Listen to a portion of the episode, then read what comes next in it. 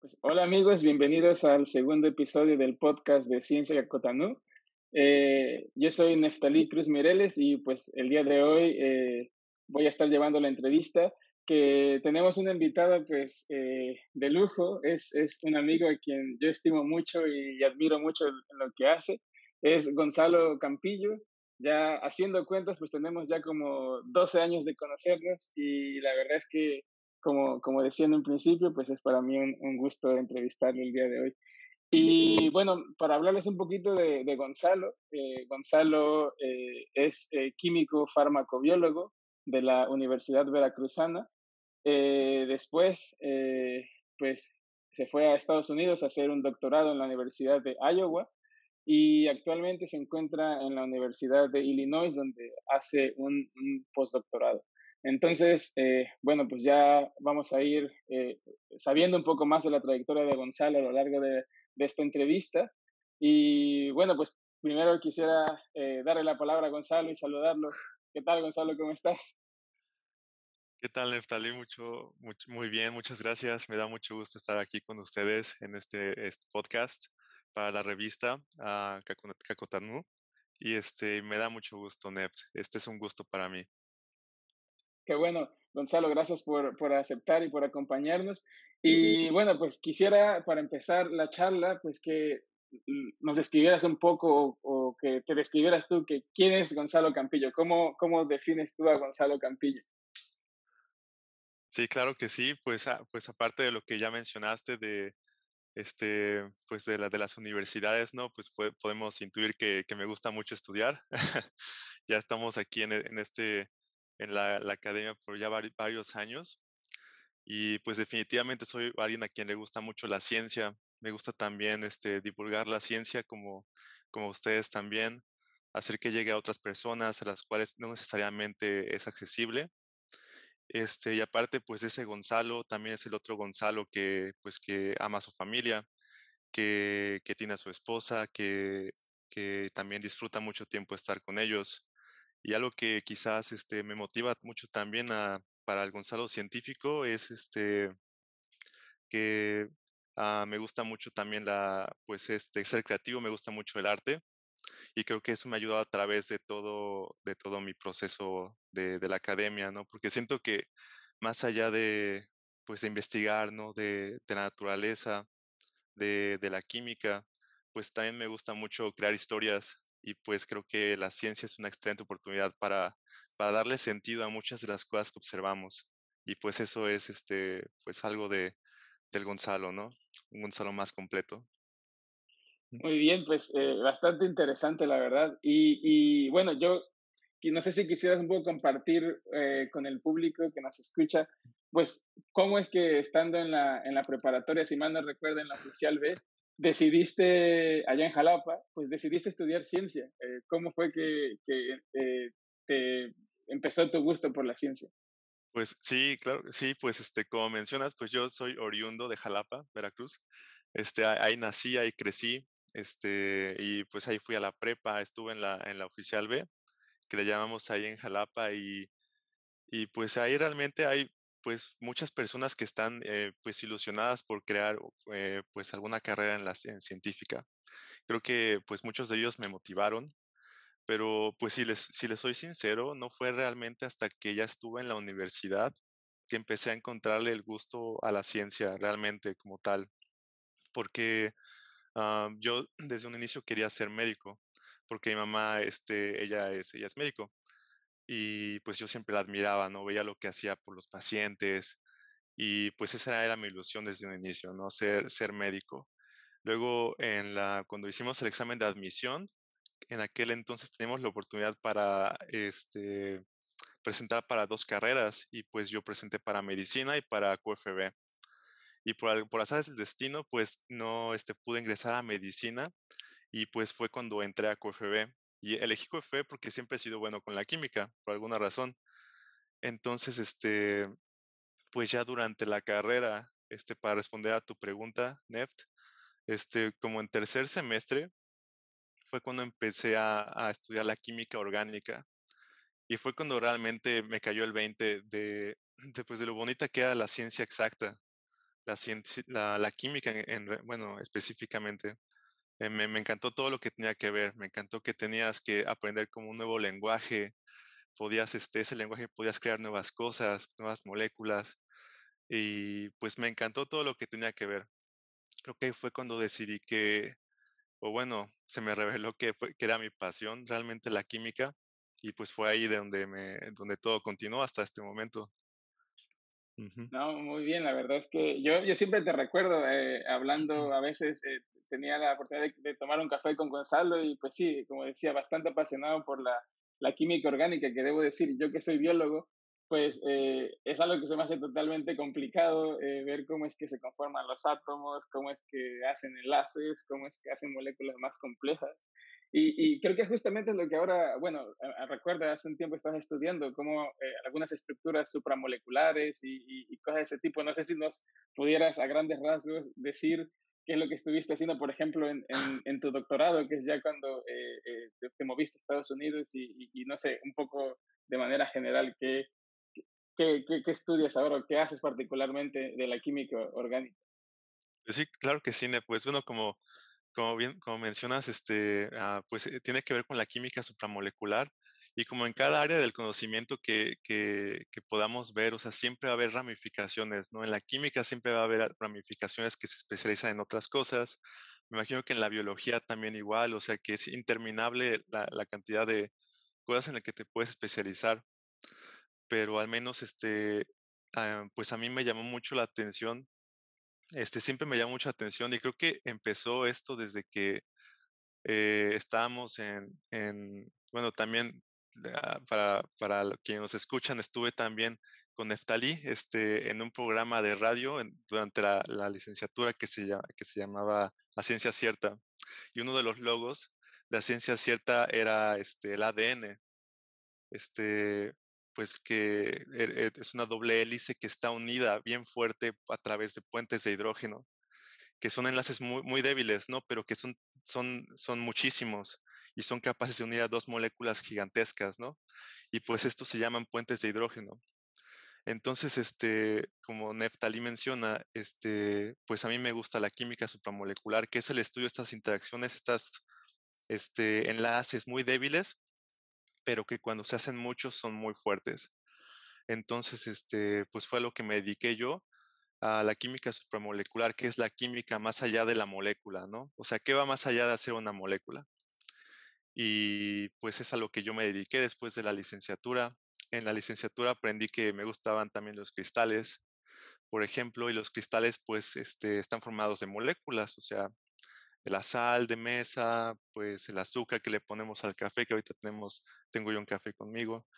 Este, todos los este, cristales pequeños están hechos de moléculas que están también unidos a partir de estas moléculas, este, enlaces muy, muy débiles. Y todo esto lo estudia la química supramolecular. En el doctorado, como mencionas, este, pues yo me enfoqué a utilizar la química supramolecular para hacer este, que algunas moléculas que por lo general son difíciles de que pues, reaccionen en solución, o sea, poniéndolas en un matraz con, con algún disolvente, pudieran reaccionar, ¿no? Simplemente con el hecho de, de, tenerlas en el cristal, o sea, sin disolvente. Entonces yo utilicé esta química, estos enlaces débiles para hacer que estas moléculas que, que no podían reaccionar antes, pudieran reaccionar ahora y por formar productos que son también este, pues, útiles para la sociedad. Ahora sí que parece que en la química supramolecular, la, frase esta que dicen, la unión hace la fuerza, pues eh, parece que queda bastante eh, bien allí, ¿no? Eh, es, es, es, muy interesante. A mí, como digo, desde el punto de vista, desde el punto de vista de un biólogo se me hace muy complicada, pero la verdad es que bastante importante que, que se hagan este tipo de estudios, ¿no? No sé si puedas mencionar, por ejemplo, alguna aplicación que eventualmente pudiera tener el estudio de, de, la química supramolecular, que estoy seguro que es muy, muy, muy diversa. Sí, claro que sí. Pues ahora, ahora, que lo estás mencionando, igual me acordé de un cuento de, bueno, de los cuentos de Gulliver, precisamente, en donde hay un gigante. Y la única manera que tienen las personas de atrapar a este gigante es que muchos se unan, ¿no? O sea, para, para poder ahora sí que domarlo, ¿no? Y pues siento que, que estas, estas, estas interacciones como muy débiles son capaces, por ejemplo, de, de hacer que el ADN, que es una molécula, que, es, que cada hebra es una molécula enorme, ¿no? Pueda unirse y formar esta doble hélice. Entonces, pues, o sea, la naturaleza, pues, realmente nos ha ganado. Ella, ella ha utilizado la química supramolecular desde muchísimo tiempo antes. Y siento que como químicos nosotros nada más estamos aprendiendo cómo podemos, pues, este, utilizar esta sabiduría que ya vemos en la naturaleza para crear otros materiales y moléculas este, pues, sintéticas que pudieran tener propiedades similares a la naturaleza, ¿no? Al menos este, alguna de las aplicaciones, por ejemplo, ah, me vienen a la mente pues muchos tipos de polímeros, este, polímeros supramoleculares que, que actualmente utilizamos en materiales este, como pues la ropa, los textiles, este, y, y también las medicinas, o sea, muchas medicinas, pues eh, los químicos medicinales utilizan la, química supramolecular para ver cómo cada molécula puede unirse de manera más preferente, o sea, de, con mayor afinidad a algún receptor.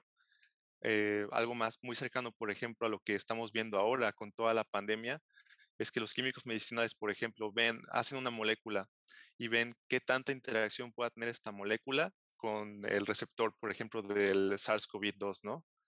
Entonces, este, entonces, pues de esta manera podemos diseñar fármacos que puedan ser más útiles en contra del COVID, COVID-19. pues son algunos de los ejemplos que se me vienen a la mente. No, muy bien, pues eh, digo, la verdad es que eh, es algo bastante fascinante. Y, bueno, ya después de que estuviste, por ejemplo, allí en, en Iowa estudiando un poco de esto, ahora que, que iniciaste eh, un postdoctorado en, en, la Universidad de, de Illinois, ¿Estás, continúas haciendo algo similar o es algo eh, totalmente distinto a lo que a lo que hacías antes con química supramolecular? Sí, pues este en, en, en la Universidad de Iowa realmente lo que mm, lo que fue el enfoque de mi trabajo de doctorado fue este al, diseñar cristales con la capacidad que de, de reacciones dentro de ellos. Este, realmente, este, pues una de las limitaciones, esto es para, para contestar a tu pregunta, una de las limitaciones que como químicos tenemos es que dependemos muchísimo del disolvente. Es este, como químicos y como sociedad en general. Este, les, por ejemplo, les comento que, que en la industria farmacéutica, este, tenemos este, la intención de hacer un fármaco contra alguna enfermedad. Entonces, ese fármaco, o sea, es impresionante saber que el 85% mínimo de material que se requiere para hacer este fármaco son disolventes, o en, ya sea en forma de, agua de algún disolvente orgánico. O sea, imagínense, toda la masa son 85% lo que se requiere de puro disolvente para, para disolver cualquier materia prima ¿no? que necesitemos para, para hacer este fármaco. Entonces, es muchísimo el dinero que utilizamos en disolventes, ¿no? Este, entonces, una de las limitaciones o, retos que como químicos tenemos, que tenemos es eliminar el uso del disolvente, porque este, pues, la intención de mi doctorado fue crear reacciones sin necesidad de disolvente, o sea, que pudieran reaccionar en el mismo, en el mismo polvo que creamos, en el mismo cristal. Y pues este, para esto fue la química supramolecular que aprendí a hacer este, materiales con la capacidad de reaccionar por sí mismos sin necesidad de, disolverlos, ¿no?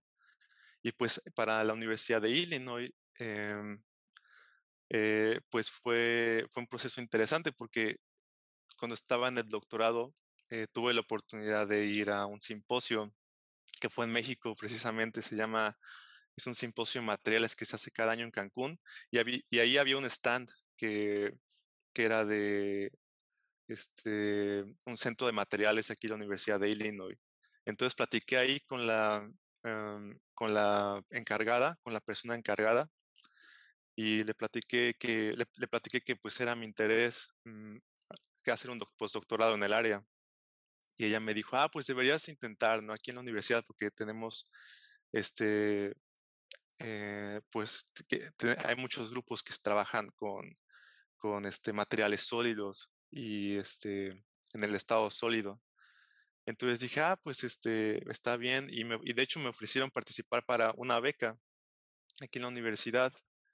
Entonces durante el doctorado, cuando me estaba graduando, apliqué para esta beca y pues este, afortunadamente me aceptaron y fue aquí cuando pues ya me dijeron que, el que este, me pidieron eh, hacer un proyecto que tuviera que ver con cristales, pero en este caso en el, eh, eh, como electrónicos, materiales electrónicos.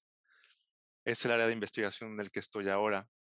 Por, por ejemplo, este, no sé si han visto ustedes que, que bueno, nosotros que vemos en, en, las noticias, ¿no? En la televisión o en, en, el Facebook, que nos aparecen todos estos anuncios de, de relojes, de iPads o de, de, computadoras que se pueden doblar, ¿no? Que incluso la pantalla se puede doblar. Entonces, una de las necesidades que todavía no se tiene en la industria es crear materiales que sean flexibles. Hay algunos, pero no muchos. Y los cristales, como los conocemos, pues si se doblan, pues ¿qué imaginemos nuestra mente que se rompen, ¿no? Entonces lo que yo estoy haciendo en mi postdoctorado es crear cristales que es a partir de materiales electrónicos que cuando se doblen puedan este, ser flexibles. Y es a lo que me estoy enfocando yo, crear así ahorita cristales flexibles con aplicaciones en electrónicos. Oh, qué, qué, qué, interesante es. Ojalá que que pronto podamos ver algo que, que pueda desarrollar por allá y, después este, tenerlo con nosotros, ¿no? Eh, bueno, uno, uno de, las, de, eh, de, los principales públicos que tenemos, por ejemplo, en Ciencia Cacotanú, son chicos de, de bachillerato, eh, jóvenes que están por ingresar a la universidad. Y bueno, no sé si quisieras, por ejemplo, compartir eh, con ellos un poco sobre eh, qué significa, en primer lugar, estudiar una carrera científica y, en segundo lugar, eh, pues después hacer un posgrado, ¿no? ¿Cómo, cómo es que, eh, que, que, lo describes tú en tu experiencia y, y, por qué crees que es importante? Me da mucho gusto que la audiencia, entre la audiencia se encuentren chavos que desde temprana edad, pues tengan este interés por la ciencia. Creo que eh, la ciencia, eh, a diferencia de muchas otras eh, disciplinas a las cuales nos podemos dedicar como seres humanos, pues siempre va a tener algo más que ofrecer, ¿no? O sea, nunca se acaba.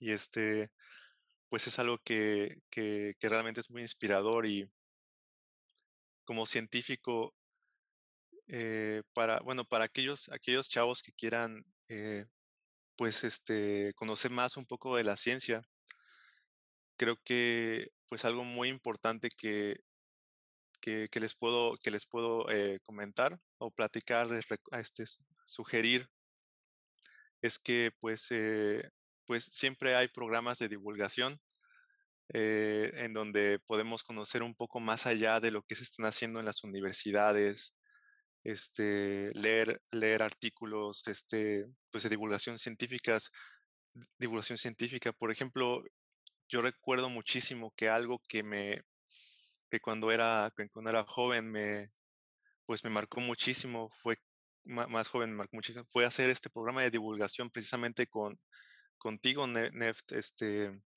a ciencia cierta, como cada semana, pues este, leíamos un artículo de divulgación diferente y pues yo aprendía de, de todos ustedes, de ti, de los, los otros participantes del programa. Y, y, creo que para alguien que está interesado en la ciencia, para un joven, pues creo que, creo que le recomendaría mucho seguir este tipo de programas de divulgación. También aprender inglés, a veces pues nos, este, pues me incluyo, me incluyo en, en, aquella, cuando, cuando estaba en la prepa o, o, o, un poco después, que pues realmente como hasta cierto punto se me hacía bien tedioso, no sé para qué, ¿no? Pero, pero siento que es una herramienta que te va a acompañar para toda la vida. Entonces recomendaría mucho aprender inglés también, porque la ciencia en su mayoría también se, se, um, se publica también y se, y se, se divulga también en inglés. Y este, y, bueno, también sobre todo otro, otro de las cosas, la última cosa que recomendaría siempre síganlo. Si ven alguna cosa que les gusta, alguna cosa en la naturaleza que les llama la atención, pues estudien más allá, más acerca de eso que les guste y van a darse cuenta que la parte científica, el detalle, todo se hace mucho más bonito. Lo digo por los cristales. A mí desde niño siempre me gustaron, desde que era niño, ¿no? Este, mi mamá le gustaba mucho la joyería. Y a mí siempre me impresionaba todo lo que llevaba a la casa, ¿no? Cada piedrita, ¿no? Y pues ahora que, que ya estudio un poco, que hace un poco más de cristales, con mi, este, en, en donde estoy, pues me doy cuenta, ¿no? De toda la maravillosa, pues, este, estructura química que tienen dentro de esos cristalitos, ¿no? Que lleva mi mamá a la casa. Entonces, pues siempre este, sean curiosos y, y, acérquense también a personas que, que saben del campo. Los científicos por lo general somos muy amigueros, como ya están viendo, y, y pues este, eh, cualquier cosa, pues siempre pregunten, ¿no? A, a, alguien que sabe un poco más.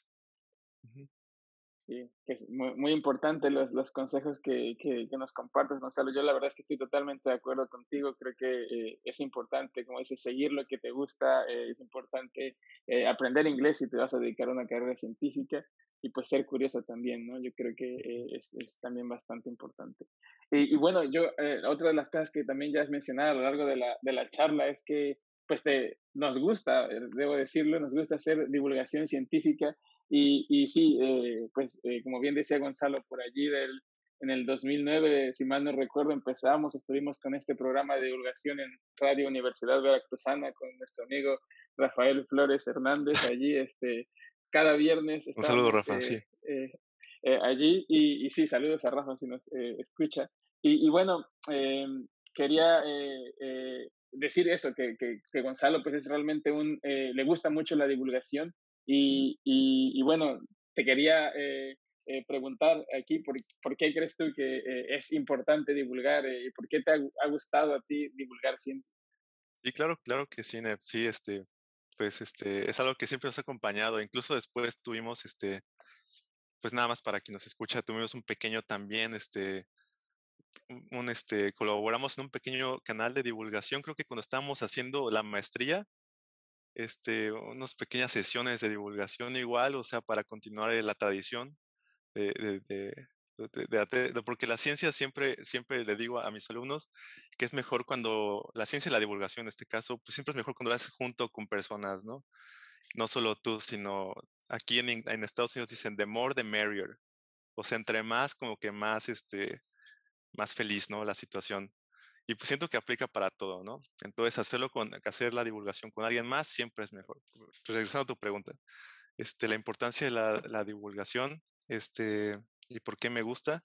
Siempre me ha gustado que personas que, que, que no conocen de algún tema en específico, de lo cual, pues quizás yo he leído un poquito, eh, puedan compartir ese gusto, ¿no? Por, por algún aspecto específico de la naturaleza. Mm, algo, algo que pues les voy a compartir nada más un pequeño, este, una pequeña anécdota de aquí. Aquí hay muchos este, personas inmigrantes, aquí donde me encuentro ah, ahora en Illinois. Estoy en una ciudad que se llama Urbana. Y este, aquí hay muchas personas de familias inmigrantes mexicanas y de, de Sudamérica, donde familias vienen a trabajar y pues traen muchas familias a sus niños, ¿no? Y pues estos niños, el lenguaje de casa, pues es el español.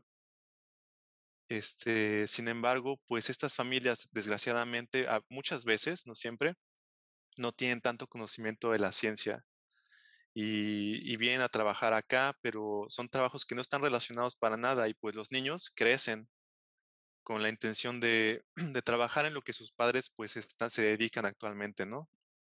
Entonces, uno de los programas que tenemos acá, por ejemplo, en la Universidad de Illinois, se llama Cena y Ciencias, en donde este, eh, un servidor con muchos con otros científicos que somos este, hispanohablantes, pues vamos a estas comunidades de niños este, con, con a traerles cena y ciencias, o sea, les damos este, pizzas eh, y también una lección de ciencia, ¿no? les decimos que pues este, pues este, un tema científico de divulgación y también les decimos, bueno, o sea, así como nosotros, no, así como me ves, o sea, que nos parecemos a ti, pues tú también, o sea, puedes dedicarte a, a, a investigar más, ¿no? A ser, científico. Creo que eh, cuando les compartes, cuando compartes a cualquier persona algo que te apasiona, automáticamente como que le inyectas pues también esa, ese interés, ¿no? Por algo. Aquí a los niños, este, cuando les comenté de los cristales, o sea que hay cristales en la cocina de todos los días, este, pues muchos de ellos se quedaron con ese, ese gusanito, ¿no? Que quizás pues luego se convierta en, en quizás en, en el motivo de que puedan llegar a ser científicos. No creo que el hecho de, inspirar a personas a que, vean al mundo como tú lo ves también, a que vean un poquito más el detalle de lo, todo lo que nos ofrece el universo, creo que es uno de mis, de mis, este, pues de mis motivaciones. Yo, yo para compartir con quienes escuchan, he tenido, como les he dicho eh, a lo largo de la entrevista, pues varias eh, colaboraciones con Gonzalo y siempre me gusta mucho escucharlo hablar de, de cristalografía, de, de química, es, es, realmente apasionado por, por, todo esto que hace y como dice, realmente te inyecta la curiosidad por, por, querer aprender un poco más sobre lo que te está contando. Y, y pues sí, ya han, han, sido varias veces que hemos colaborado, como decías, en, en, en Jalapa, en, en, Cuernavaca, también que estuvimos yendo a hacer cápsulas de radio. Eh, y luego pues en Rusia, que nos tocó hacer un proyecto a través de, del Movimiento eh, Internacional para el Recreo Científico y Técnico, MILSET, eh, que, que, estuvimos ahí, donde Gonzalo tuvo una participación con talleres de, de, de, cristalo, de cristalografía. Y, y, recuerdo que veía a todos esos chicos de, de justamente de, de, preparatoria o de high school, ¿no? Que estaban allí con, trabajando con Gonzalo, pues bastante interesados y, y haciendo cristales y, y, cosas bastante eh, asombrosas. Yo creo que es, es, muy importante hacer esta, esta labor también. Y pues aprovecho también para, para felicitarte por todo esto que haces, que yo creo que es, es, es necesario. Y, y, sobre todo esto, ¿no? este programa que, que dices tú de llevar ciencia a gente que, que a lo mejor tiene poco conocimiento, poco acceso a, a, a la ciencia, es realmente eh, muy, muy importante. Yo debo de confesar, en, particularmente que mi gusto por la ciencia empezó justo así, ¿no? Yo, eh, yo no sabía mucho de ciencia hasta que alguien vino a través de un programa de divulgación y me contó cosas, ¿no? Y, y creo que esto eh, puede, puede cambiar la, la, vida de las personas y, gracias Gonzalo por, por hacerlo. Y, y bueno, pues eh, eh, no sé si, si nos quisieras también contar un poco, ya para ir cerrando la entrevista, pues qué ha significado para ti hacer eh, un posgrado en, en, en, Estados Unidos y, y qué, ¿Qué diferencias ves con, con un posgrado en México? Y, y, no sé si nos quisieras eh, compartir un poco eso también. Sí, claro que sí, Net. Este, pues primeramente comparto con lo, con lo, lo que acabas de mencionar. Este, pues ha sido un gusto también llevar a cabo todas estas colaboraciones con, contigo y con todo, también este, pues compartir también, este, tu, te, tuve la oportunidad también de compartir pues este, muchas cosas con otros miembros de, del comité editorial de la revista. Este, tengo el gusto de conocer a, por ejemplo, a Luis, que también se encuentra por aquí, este, también a, a Joaquín. Y pues bueno, la ciencia en conjunto siempre, siempre es mejor, incluso aplica también para ciencias universidades. Este, pues sí, este, eh, pues el posgrado en el extranjero, hacer este, investigación en el extranjero, creo que qué, qué, es lo que ha significado. Creo que mmm, hay, hay un, el premio Nobel de Química, eh, específicamente hablando de química, uno este, que ganó el premio Nobel 2016, máquinas moleculares, Feringa se llama. Él dijo que como dibujas una molécula en un lugar, aquí una molécula como la dibujas va a ser del mismo modo dibujada en China. Entonces, este, eso fue lo que dijo él, o sea, que es lo que más le gusta, que como si dibujas una molécula aquí, alguien en China o en Rusia o en México a entender lo que estás diciendo, ¿no? Entonces creo que la ciencia, cuando estudias, al menos cuando estudio química acá, me doy cuenta que pues nos conecta, ¿no? De una manera pues más allá de la, este, pues lo que una conversación casual pueda tener, ese gusto por la ciencia y y como mexicano, este, por este, cuando, este, cuando estaba en México, pues siempre, siempre quise ver cómo, cómo otras personas también veían la ciencia, ¿no?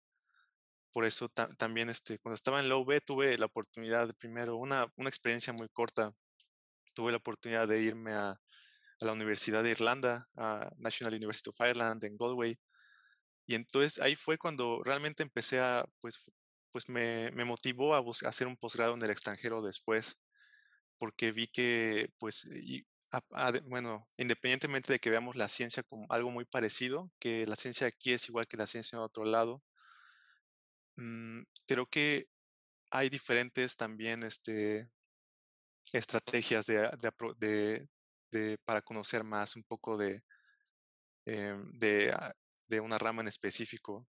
Por ejemplo, un ejemplo este, muy pequeño, ah, cuando estaba en la licenciatura, en la Universidad Veracruzana no teníamos un equipo que se llama difractómetro de rayos X, desgraciadamente. Creo que ahora ya tenemos en, la, en el campus Veracruz. Pero en aquel entonces yo no tenía idea ¿no? de, cómo se podían estudiar cristales más allá de, pues, de microscópicamente, no con microscopio. Fue en esta estancia de investigación en la licenciatura cuando experimenté por primera vez lo que es primeramente ver un equipo, ¿no? Esta magnitud de refracción de rayos X y después ver cómo con este equipo podemos fotografiar moléculas, ¿no? Eh, dentro de cristales.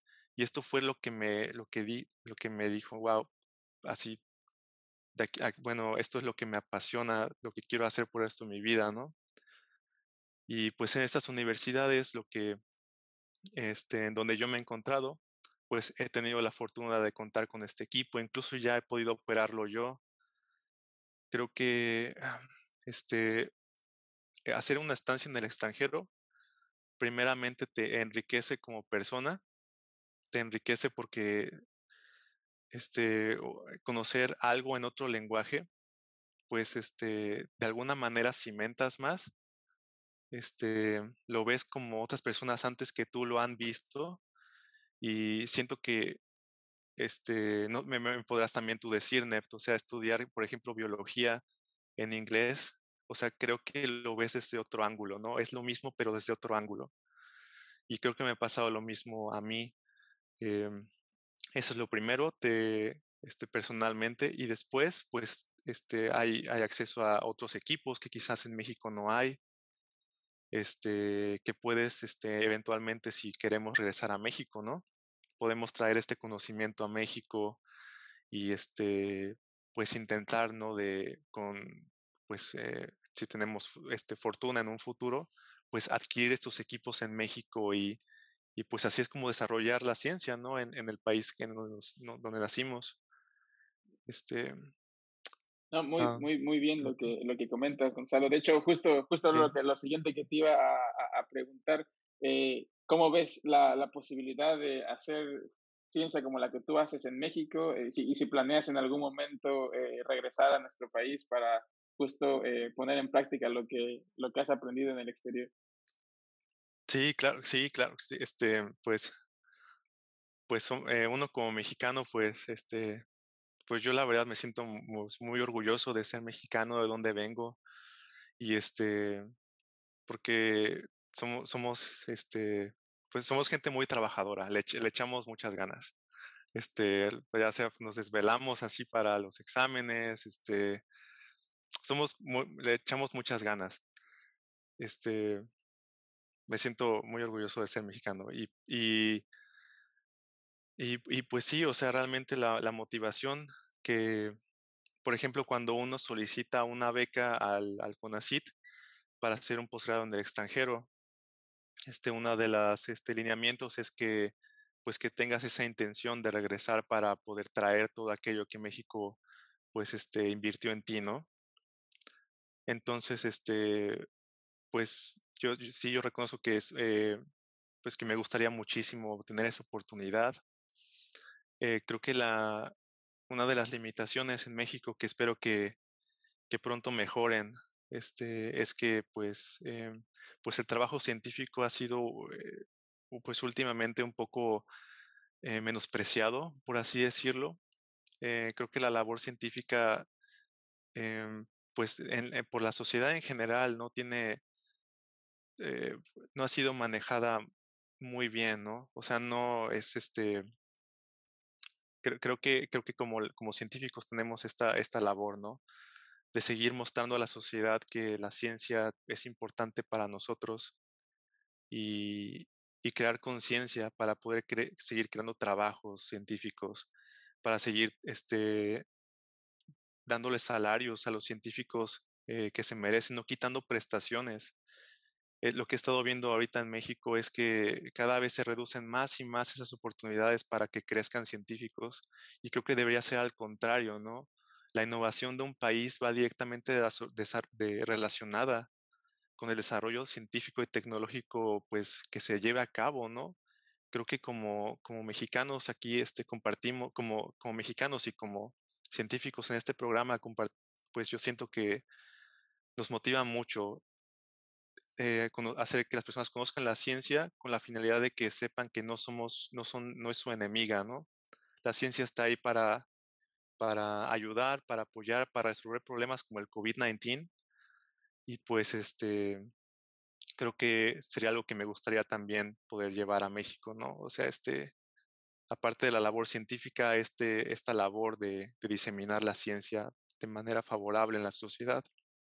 Sí, sí, la verdad es que, como dices tú, es importante darle un papel, el papel que se merece a los científicos en, nuestro país y sobre todo, eh, pues eso, eh, eh, tenemos ejemplos claros en la actualidad donde vemos cómo en la, se ha desarrollado una vacuna contra el, el COVID-19 por científicos, vemos también cómo hay ahora el hecho de que Gonzalo estando en, en, en Chicago, Luis en Mérida, un servidor en, en, Inglaterra, que nos podamos conectar, pues también es gracias a, la ciencia. Y, y, sí, la verdad es que es, es, importante darle a la ciencia el lugar que se merece porque, y a los científicos, porque eh, pues, eh, es importante, ¿no? Indispensable. Ojalá que en, los próximos, en el futuro próximo pues veamos ya eh, pantallas que se doblan de esas que ha sido desarrolladas por Gonzalo allá en Estados Unidos o en México, no sé, eh, pero bueno, eh, eh, será seguro, em, es, es, es, importante, ¿no? Como decía, darle el, lugar que se merece a los científicos. Y, y, bueno, no sé si ya para, para, ir, para terminar quisieras darle algún mensaje a, la gente que sigue el podcast de Ciencia Cacotanú y para, pues, para, para irnos despidiendo. Claro que sí, pues me, me, da mucho gusto que hayan podido acompañarnos. Es un gusto para mí, pues, este, poder conectarme con otras personas, incluso sin poder verlas. Este, pues creo que es algo que, que disfrutamos hacer, que con estos programas de divulgación científica, a mí, pues, pues la revista La Ciencia Cacotanú, este, me gusta mucho porque eh, conecta personas, conecta personas que son científicas, personas que no son científicas, y a todos nos, este, pues yo me siento como un niño cuando, cuando, este, cuando estoy en algún este, taller, ¿no? Eh, pues me, pues les mando un saludo a todos. Este, les invito a seguir a, a, la revista en, todas las, en todos los medios, hay este, redes sociales, también la página de internet, seguir los, los podcasts y este, pues invito a, a, los talleres también. Yo tuve la oportunidad de estar en un taller de, de ilustración científica, este, me encantó, lo estuve con mi esposa acá este, como menciona Nef, Neftalí, este, aunque estemos bien, bien lejos cada uno este, en su lugar, pues nos conectamos, ¿no? Este, de alguna manera. Estuve en esta de ilustración científica, nos disfrutamos muchísimo crear este, dibujos, este, pues en lo personal también, este, yo quería aprender también para hacer cristales al menos, ¿no? O sea, ver este, aplicar esto de, de la ilustración científica para cristales, ¿no? Entonces, este, pues bueno, hay muchas oportunidades para seguir creciendo, creciendo juntos. Y pues les mando este un saludo bien grande a, a todos los que nos escuchan, también a los del comité editorial y espero que sigamos haciendo ciencia juntos. Pues eh, muchas gracias, eh, Gonzalo, por acompañarnos el día de hoy. Muchas gracias también a, a, los amigos que siguen el podcast de Ciencia Cotanú y que han llegado al final de esta entrevista. Eh, pues con ello eh, nos despedimos, eh, les mandamos un, un, un, saludo y un abrazo. Yo soy Neftalí Cruz Mireles y espero que nos escuchemos en los próximos episodios del podcast ¿Quiénes son los científicos? saludos y hasta la próxima. Hasta la próxima. Esta fue una producción de Ciencia Cacotano. Episodio 2 de la serie ¿Quiénes son los científicos? Entrevistador Neftalí Cruz Mireles. Entrevistado Gonzalo Campillo Alvarado. Para ver más de esta entrevista, entra a www.cienciacacotanu.com y suscríbete.